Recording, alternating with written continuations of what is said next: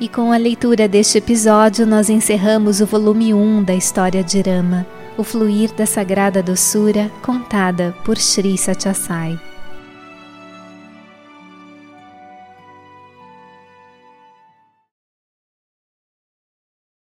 Encerramento do capítulo 18 As Sandálias Entronizadas.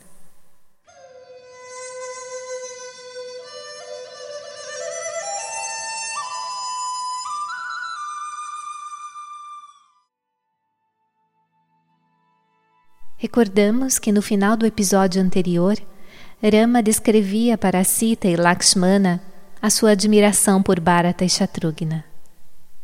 Enquanto isso, as pessoas emergiam em fluxo dos limites da floresta em direção às áreas povoadas nas proximidades de Ayodhya. Eram os ascetas, os sábios, os brahmanes e ministros, os irmãos Bharata e Shatrughna, as rainhas Kaushalya, Kaikeyi e Sumitra e a vasta massa de cidadãos. Eles não conseguiam conter o fardo do desalento, que se tornava cada vez mais pesado à medida que avançavam e chegavam mais perto da cidade. Passavam o tempo descrevendo uns aos outros os acontecimentos dos cinco dias que haviam passado na presença de Rama e expressando a sua admiração pelos ideais que ele havia encarnado e exemplificado pelo seu amor, compaixão e afeição. Não pararam para se alimentar e nem mesmo para dormir, já que não sentiam fome nem sono. A tristeza da separação os subjugara, afugentando todas as carências de menor importância. No segundo dia, encontraram o poderoso Ganges. O chefe dos Nishadas providenciou barcos para levá-los através do rio e mandou preparar uma lauta refeição para a população cansada e para os ilustres personagens da corte. No entanto, ninguém compartilhou da hospitalidade que ele oferecia, pois a dor por haverem deixado Sita, Rama e Lakshmana lhes oprimia demasiadamente o coração. Mas, incapazes de desagradar Gurra e sem querer magoá-lo, meramente sentaram-se diante dos pratos, serviram-se deles e logo se levantaram descartando o conteúdo. Por quê? Nem mesmo os cavalos tinham vontade de comer, simplesmente recusavam-se a fazê-lo. Percebendo isso, o preceptor real Vashista afirmou: Vejam, Rama é o residente interno, o Atma que está em todos. Ele é a inteligência, a consciência que distingue cada ser. Ninguém se sentia inclinado a se recostar para tirar algumas horas de descanso. Bharata resolvera seguir diretamente para Ayodhya sem se demorar pelo caminho.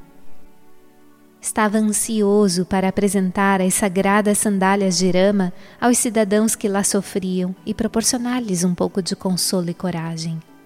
Então, no quarto dia da jornada, o grupo transpôs os rios Gomati e Sarayu e alcançou os arredores de Ayodhya. Os idosos, crianças e mulheres de Ayodhya que não haviam podido viajar até o acampamento de Rama junto com a imensa multidão esperavam sinais de um feliz retorno após o cumprimento da missão que consistia em convencer Rama a tomar as rédeas do governo. Tinham os olhos quase cegos de exaustão e de extrema ansiedade.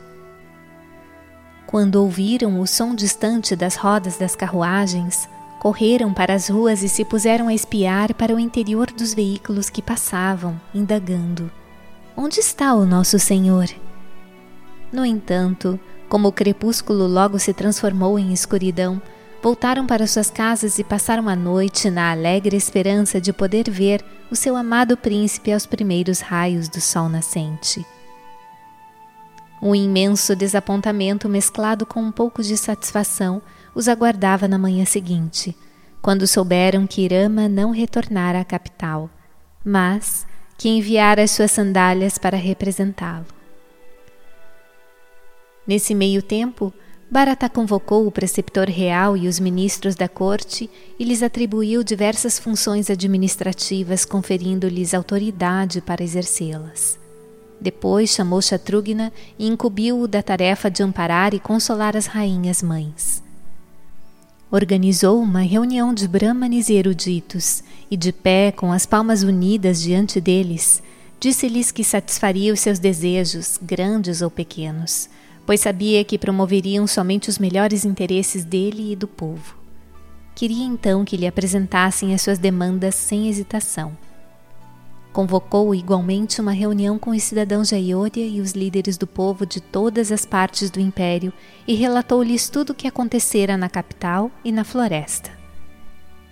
Expôs-lhes um resumo das conversas que tivera com Urama e rogou-lhes que adorassem e reverenciassem as sandálias como a autêntica presença do próprio Rama durante o período de 14 anos em que ele estaria ausente, e declarou: Estas sandálias nos protegerão a todos, são o nosso refúgio e recurso.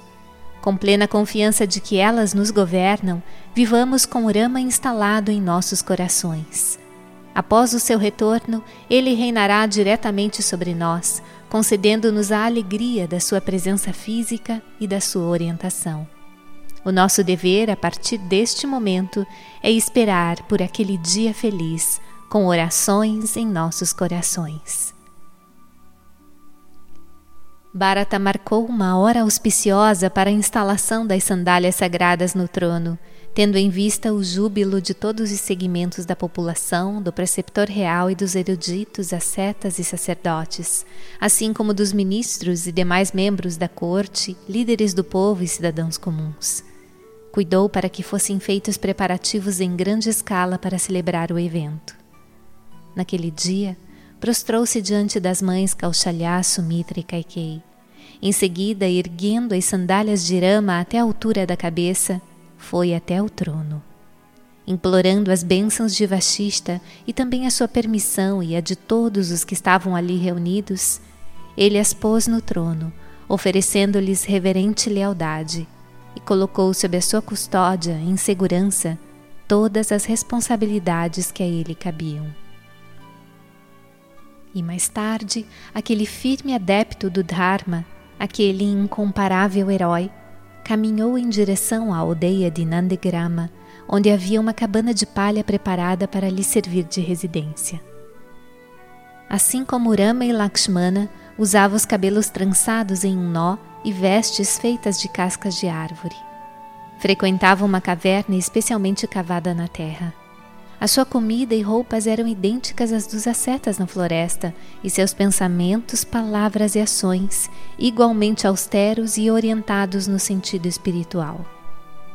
Bharata renunciou à vida luxuosa de Ayodhya, uma vida que Indra, o governante do céu, louvava como sendo inatingível até para ele. Abandonou a opulenta existência no palácio real invejada pelo próprio Kubera, o deus da riqueza. Sentia-se feliz naquela pequenina aldeia, vivendo na cabana de palha, longe das vistas alheias. Fez o voto de não mais olhar para o rosto de ninguém até que Irama retornasse do exílio. Manteve a mente fixa nele e no dia do seu regresso da floresta. À medida que o tempo passava, o seu corpo se tornava cada vez mais fraco, porém o esplendor espiritual no seu rosto era cada vez mais intenso. A sua devoção a Rama cresceu em proporções mais e mais vastas. Bharata se transformou em uma alma pura que alcançou a realização. No firmamento do seu coração, as estrelas luziam como gloriosas galáxias. Abaixo delas, os seus sentimentos e emoções brilhavam como o puro, calmo e profundo oceano de leite.